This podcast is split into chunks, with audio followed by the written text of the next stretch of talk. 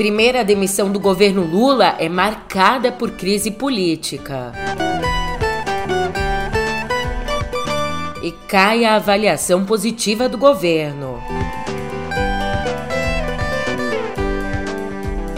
Também por aqui, briga e confusão no Congresso.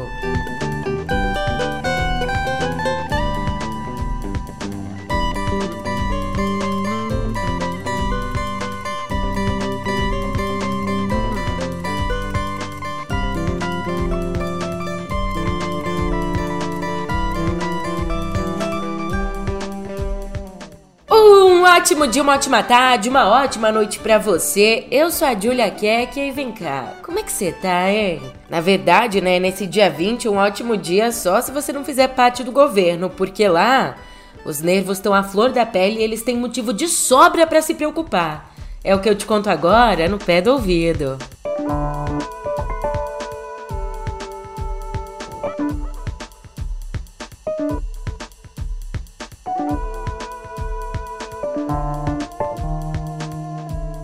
Depois de 109 dias, o governo Lula perdeu seu primeiro-ministro.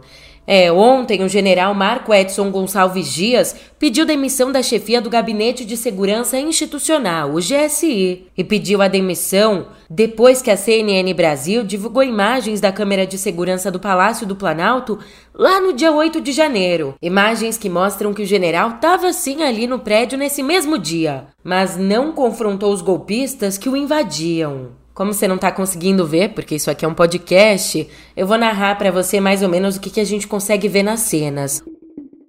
O general aparece sozinho na antessala do gabinete do presidente e um pouquinho, um pouquinho depois, minutos depois, ele aparece caminhando, circulando no mesmo espaço de uma forma amigável com alguns invasores. Então, calmamente, faz um sinal indicando onde que é a saída de emergência. Ainda outros integrantes do GSI também aparecem no vídeo, inclusive um capitão do exército cumprimenta e dá água aos golpistas.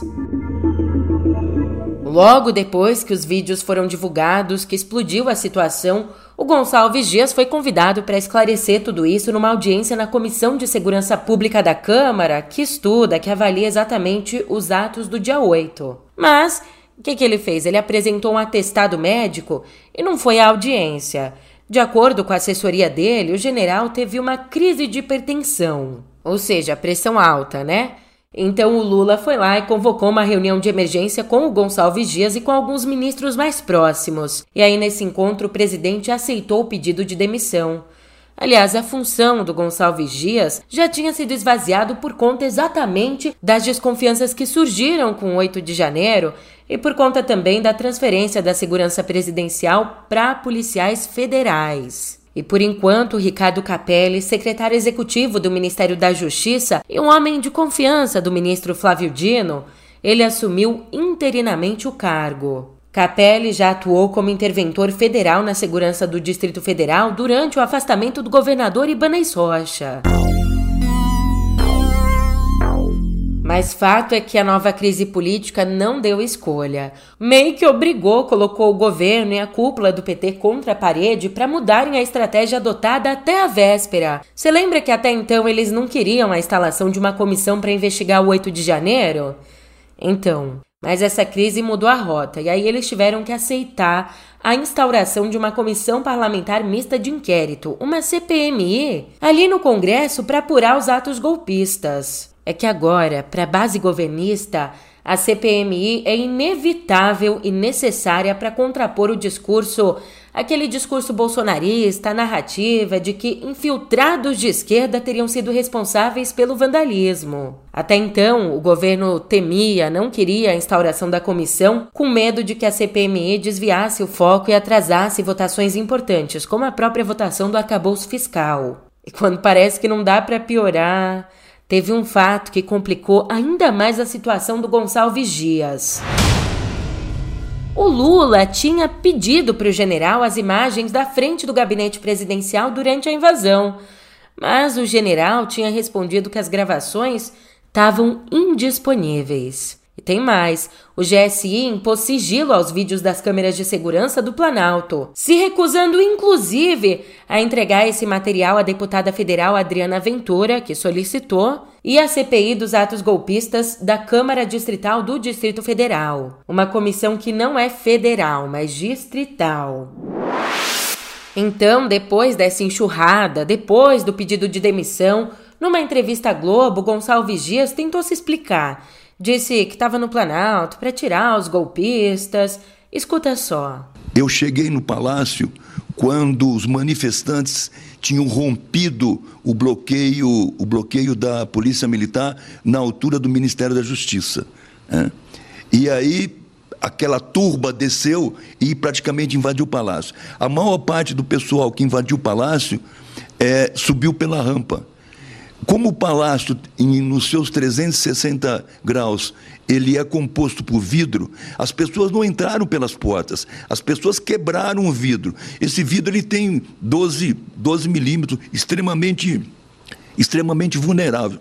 Eu entrei no palácio depois que o palácio foi invadido e estava retirando as pessoas do terceiro piso e do quarto piso para que houvesse a prisão, a prisão no segundo. Colar, na realidade, a minha imagem, a, aquela, aquela situação momentânea que estava, que estava ali, colar a minha imagem, aquele major distribuindo águas aos manifestantes, fizeram um corte específico na, na produção na produção dos vídeos é, que vocês que vocês olharem. Aquilo é um absurdo para a minha imagem. Veja o seguinte, minha querida, eu tenho 44 anos de profissão no Exército Brasileiro. Sempre pautei a minha vida em cima dos valores éticos e morais. O maior presente que eu dou a mim até hoje é a honra. Então aquilo é um absurdo. Eu não sei onde vazou. Nós distribuímos imagens para vários processos, da Polícia Federal ao Ministério Público, à Polícia Militar, pedido, pedido pelo Capelli, e ao Comando Militar do Planalto, tendo em vista o inquérito policial militar no, feito, feito é, é, é, no comando do BGP. Então, eu estou muito triste, estou muito triste. Coloco, coloquei meu cargo à disposição do, do presidente da República para que toda a investigação seja feita. A Polícia Federal vai intimar o general.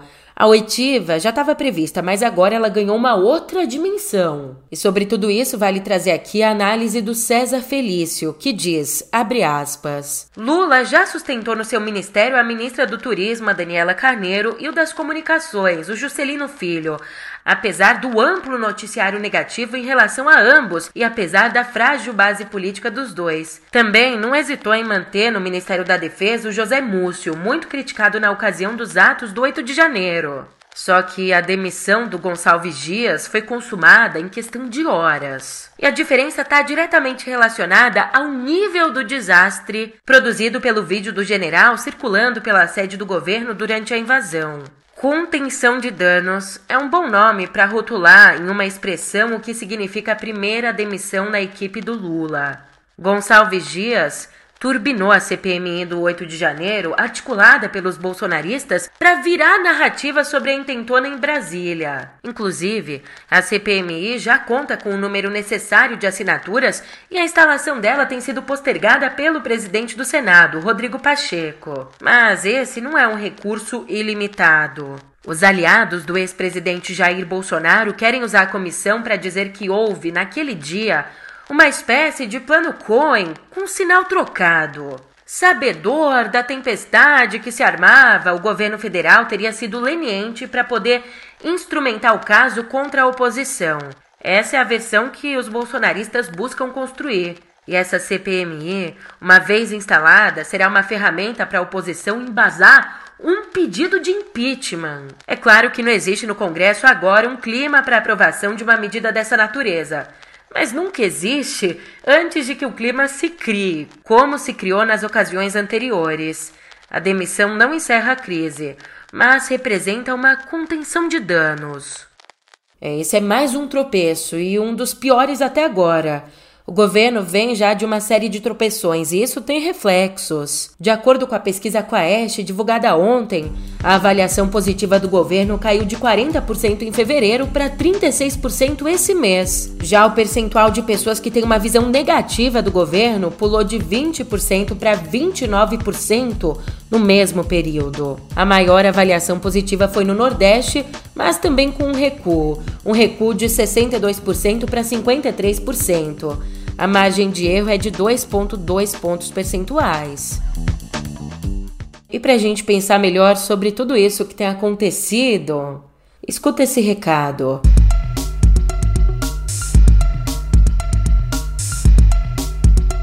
Olá, sou Pedro Dória, editor do Meio. O governo Lula continua errando muito na comunicação digital. Alguém aí já conseguiu entender se é para taxar ou não as lojas chinesas? Pois é, o vai e vem, a falta de organização e disciplina causam muita confusão. E quem não é militante sai sem entender o que, que o governo afinal quer.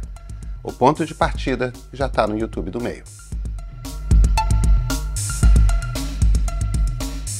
Voltando ao noticiário, ontem o clima esquentou na comissão de trabalho da Câmara. O deputado Eduardo Bolsonaro avançou na direção do Dionilson Marcon, um parlamentar do PT. Avançou acusando Dionilson de ter, de ter dito que o atentado à faca contra o pai dele foi fake news. Mas o próprio sistema de som não capturou essa fala. E olha só que papelão, os dois parlamentares, representantes do povo que a gente está pagando para estar tá lá, os dois tiveram que ser segurados, mantidos separados por outros parlamentares. Obrigado. Ainda estamos, ainda estamos em votação. Ainda estamos em votação. Olha o nível de provocação. Olha o nível de provocação. Deputado Marcon. Dá uma facada no seu bucho, eu quero ver o que, que o senhor vai fazer. Seu Zé. Vamos, Respeita vamos. É o mínimo do debate. Presidente, isso é uma ameaça. Vamos, vamos. Opinião política facada? Fake? Vamos. Vai te catar, rapá. Cresça, vire homem. Vamos calmar. O mínimo de ética nessa comissão aqui. Eu não estou fazendo nem metade do que vocês fazem. Presta atenção, respeita, deputado.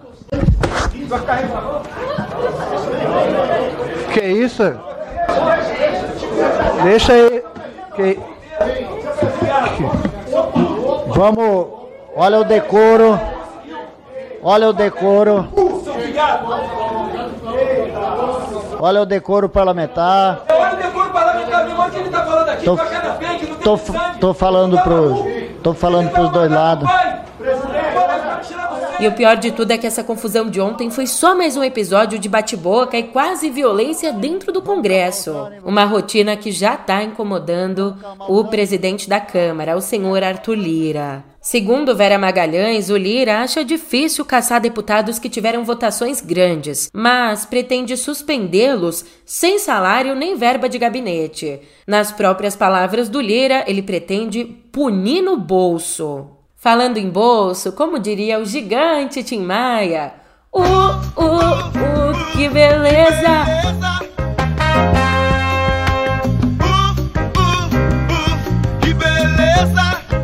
Letícia Firmo, a filha mais velha da Michele Bolsonaro, ela, aos 20 anos, ganhou do governador bolsonarista de Santa Catarina, o Jorginho Melo, um cargo de confiança em Brasília com salário base de 13 mil reais. 13 mil, uma menina de 20 anos. É isso que eu chamo de meritocracia.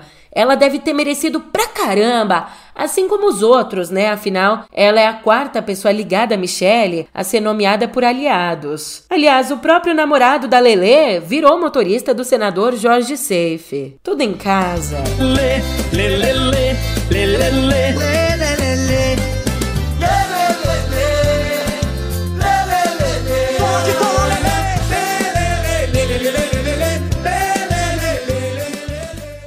Mas a gente tem que ficar feliz pelos outros, né? Não. E você quer aumentar mais um pouquinho esse sorriso aí no seu rosto? Não. Não, não, não.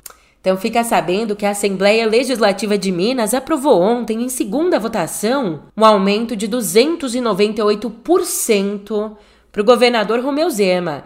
Ele mesmo, que é contra privilégios e defensor do Estado mínimo, deixa agora de ganhar 10.500 e passa a ganhar 41.845,49 centavos. Mas, como eu disse, a alegria, alegria dividida é alegria multiplicada. Por isso, ainda mais né, com o dinheiro do contribuinte. Por isso, ele não está sozinho nessa. O vice-governador, secretários e outros funcionários da administração estadual também vão receber aumentos. Agora, se você vir com um papinho assim de olhar.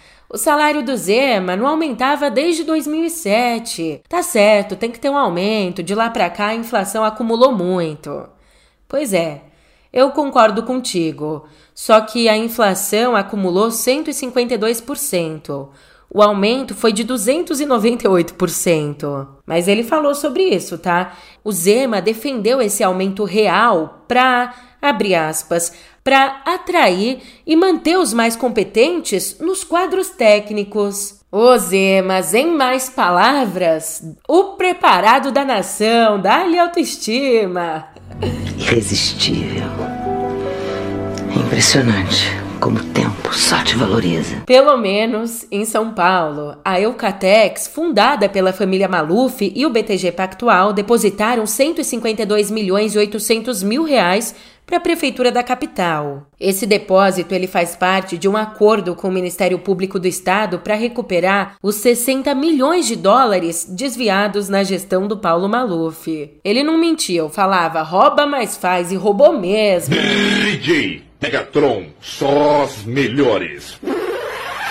O meu preceptor político, quando eu entrei na política, disse: Olha, Paulinho, não vai. Não vai. Porque todo político vai ser chamado pela mídia, pelos repórteres, pelo povo, de corno, de viado ou de ladrão. E o que eu disse é o seguinte: das duas primeiras eu escapei. Bem, além desse dinheiro que foi depositado, já já, em breve, vão ser liberados mais 35 milhões. Para você lembrar da situação, a própria Eucatex foi usada para lavar recursos desviados da prefeitura. Como isso?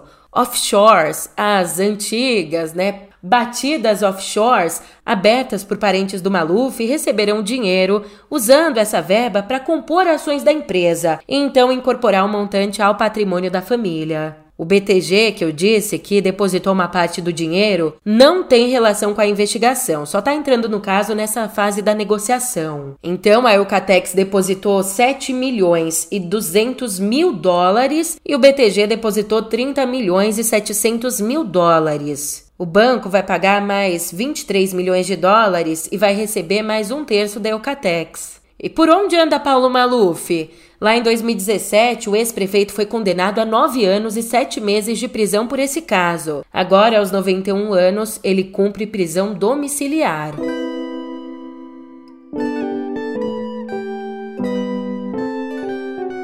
A nossa editoria de Viver já começa bem pesada. Ontem, uma força-tarefa do Ministério da Justiça contra a violência nas escolas, essa força-tarefa cumpriu mandados de internação provisória de 10 adolescentes de 12 a 17 anos. E além desses 10, uma criança de 11 anos foi identificada, só que menores de 12 anos não podem ser apreendidos. No total, esses jovens são de cinco estados diferentes e estão sendo investigados pela suposta prática de atos que a gente pode equiparar aos crimes de ameaça, incitação ao crime, apologia ao crime ou a criminosos, associação criminosa e também por violarem o Estatuto do Desarmamento. E os policiais também cumpriram 13 mandados de busca e apreensão e 11 afastamentos de sigilo de dados. Essa operação em questão aqui, a Operação Escola Segura, é um desdobramento das investigações que começaram logo depois do ataque a uma creche de Blumenau. Ataque que deixou uma professora e quatro crianças mortas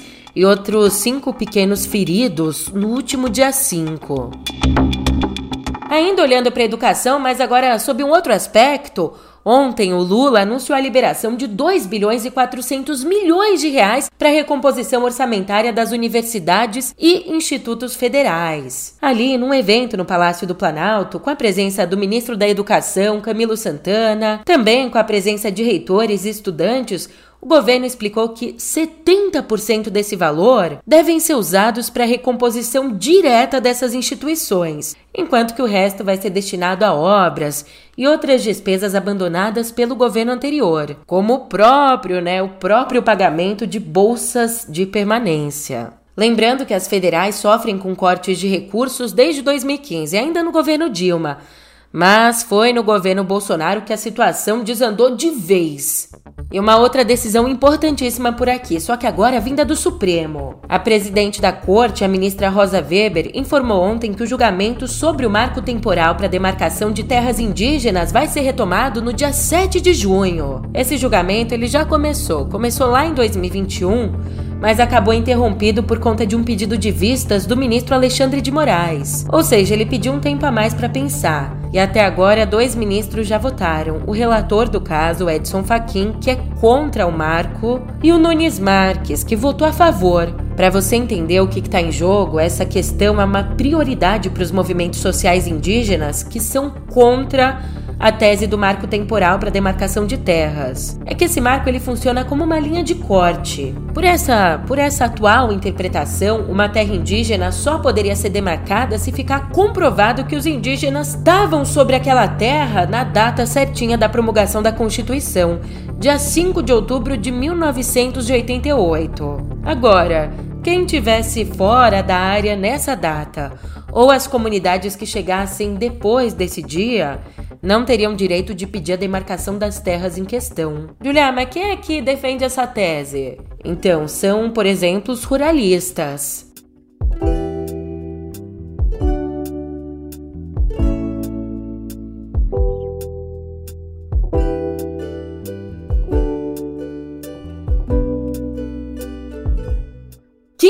Quinta-feira e cá estamos nós já com saudade do ar-condicionado, que deixa a gente com dor de garganta lá no cinema. E por isso, para matar essa saudade toda, a gente tem várias estreias maravilhosas hoje. Começando por esse clássico aqui. Voici donc euh, les diables que je dois gronder. Euh, Excusez-moi, vous croyez que cela va suffire On ne se fait pas justice soi-même. Oh, C'était un peu plus ras celui-là, je l'embrancherais bien. Hein un droit qui m'appartient à moi. É. Já se vão quase 200 anos desde que o Alexandre Dumas publicou Os Três Mosqueteiros, mas o apelo pelo clássico continua, tanto que hoje estreia mais uma versão para o cinema com o longa Os Três Mosqueteiros d'Artagnan. Aqui, François Civil vive o D'Artagnan e a Eva Green interpreta a vilã Milady de Winter. E ó, vale ficar de olho porque tem uma galera por aí. A crítica anda dizendo que essa é a adaptação mais fiel já feita da obra. Vous allez rejoindre les cadets. Et peut-être un jour, vous serez mousquetaire. E abrindo espaço para o cinema nacional, chega hoje às telonas o filme Ninguém é de Ninguém, baseado no livro espírita do mesmo nome, escrito pela Zíbia Gaspareto. Quem era? Eu não ouvi tocar. Acho que esse é o chefe. Doutor Renato, esse é o Roberto, meu marido. Muito prazer. Consideramos a oportunidade de promover você, doutora Gabriela, em uma associada. Fica em casa comigo, larga aquele teu emprego. Sou dona da empresa também, mulher do Renato. Espero que esteja tudo bem no seu casamento, como no meu casamento. Tá me evitando, é? Deixa eu ver se você tá no escritório mesmo. Com a discussão sobre relacionamentos abusivos no centro da trama, o longa conta a história do casal Gabriela e Roberto, interpretados por Carol Castro e Danton Mello, um casal que, com o passar do tempo, tem a vida dois corroída pelos ciúmes. Que a gente vem de carona. Eu não hum, quero. Hum, tá me ouvindo? Sim, eu te eu conheço. Não... Volta aqui, para ah, de me solta! Também hoje, para aí!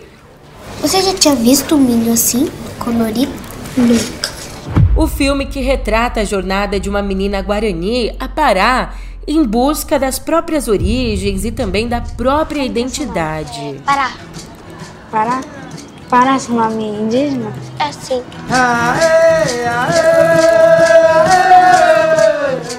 Agora, você tá afim mesmo daquele terror psicológico? Quer ficar três horas no cinema sem piscar 100% tenso? I am so sorry down to you. But I wanted a child, the greatest gift of my life. I'm visiting my mother tomorrow. Então, para você, chega hoje aos cinemas Botem Medo, o novo filme de Ari Aster, o mesmo cara que tá por trás do Hereditário. E tem mais, você sabe quem é o protagonista aqui? O Joaquim Fênix, ele vive aqui nessa trama o Bo Wasserman, um homem extremamente tenso, paranoico e ansioso que tem uma relação turbulenta com a mãe dominadora e que nunca conheceu o pai. Só que um dia a mãe dele morre e ele precisa chegar à casa antiga para o funeral, mas para isso precisa enfrentar seus maiores medos. E é aí que a gente entra junto nessa tensão dele. What? Ai, não. Já no mundo da música.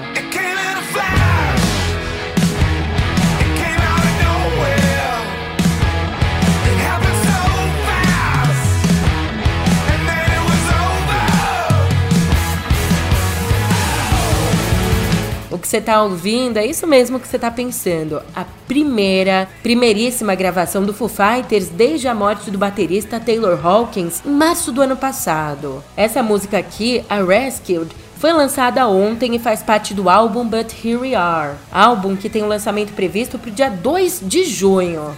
E como disse uma fonte ligada ao grupo, a música, abre aspas, é uma resposta brutalmente honesta e emocionantemente crua a tudo que a banda suportou nos últimos anos.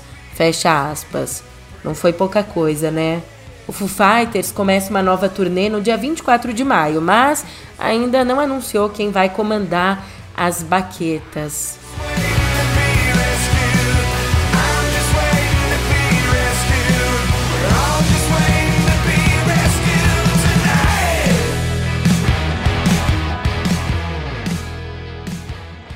E eis que a gente cai nas prateleiras, porque ela, que é premiada por livros como Nem Vem e O Fim da História, a escritora norte-americana Lydia Davis tomou uma decisão ousada bastante corajosa, né? Que bom que ela tem a oportunidade de fazer isso.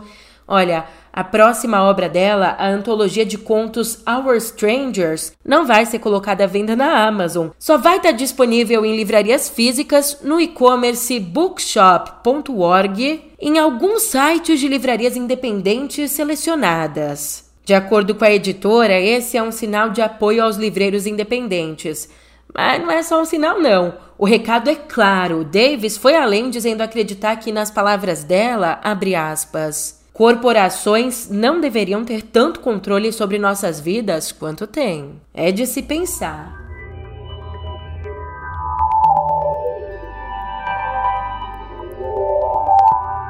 Caracas! Aparentemente a meta não colocou uma meta de demissões, deixou a meta aberta, mas acabou atingindo a meta e agora tá querendo é dobrar, triplicar a meta, porque ontem a empresa fez uma nova rodada de cortes. O número mesmo de atingidos não foi divulgado, mas o que a gente sabe é que as divisões que vão enfrentar cortes incluem equipes que trabalham no Facebook, no WhatsApp, no Messenger e no Instagram. Tudo isso além da divisão que trabalha com realidade virtual, a Reality Labs é que também hoje em dia a companhia do Mark Zuckerberg tem enfrentado várias ameaças comerciais, como o próprio TikTok e a concorrência por contratos de publicidade. Se a gente for voltar um pouquinho no tempo, por que, que eu falei que agora triplicou a meta?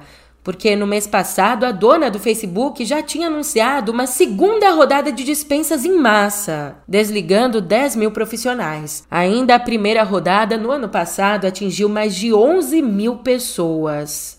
Bicho, eu tô falando que a inteligência artificial é a nova criptomoeda, quando deu aquele boom, né? Todo mundo tá querendo, todo mundo, é um bicho que tá pegando todo mundo aí. Pois então, agora a Snap, a dona do Snapchat, é a mais recente empresa a lançar sua própria inteligência artificial generativa. A companhia anunciou que o seu chatbot vai ser capaz de responder às mensagens dos usuários com uma imagem totalmente gerada por inteligência artificial. E a Snap também pretende usar a tecnologia chamada de MyAI para acelerar o desenvolvimento de recursos de realidade aumentada. A ideia é que essa ferramenta ajude os usuários do Snapchat a explorar mais partes do aplicativo, como adicionar efeitos a fotos e vídeos, escrever poemas e até buscar informações. E segundo a empresa, o chatbot mais um foi criado usando a tecnologia do Chat GPT da OpenAI. E, portanto, MyAI já está disponível gratuitamente para todos os usuários do Snap. Todos os cinco que restaram. Não tô brincando. Tô brincando, hein? E antes de ir embora, só um negocinho rapidinho. Aliás, um negocinho não, um negoçaço, um baita do negócio. A Epic Games, dona do jogo Fortnite, comprou um estúdio brasileiro, comprou a Aquiles. Pois é, no ano passado a Epic Games já tinha começado uma parceria com essa empresa criada em 2007. A empresa nacional que é dona de títulos como Wonderbox The Adventure Maker e Horizon Chase. Então, com a compra, esse estúdio que é lá de Porto Alegre se funde e passa a se chamar Epic Games Brasil, sendo o primeiro da norte-americana aqui na América Latina. E os desenvolvedores aqui do Brasil disseram que sim, vão continuar trabalhando nas próprias franquias, mas também vão criar conteúdo pro Fortnite. E antes que fique tarde, Olha a riminha dela! Antes que fique tarde, agora eu vou me despedindo, pô. Eu tô indo nessa, mas você sabe, a gente se vê por aqui. A gente sempre se vê por aqui. Até mais!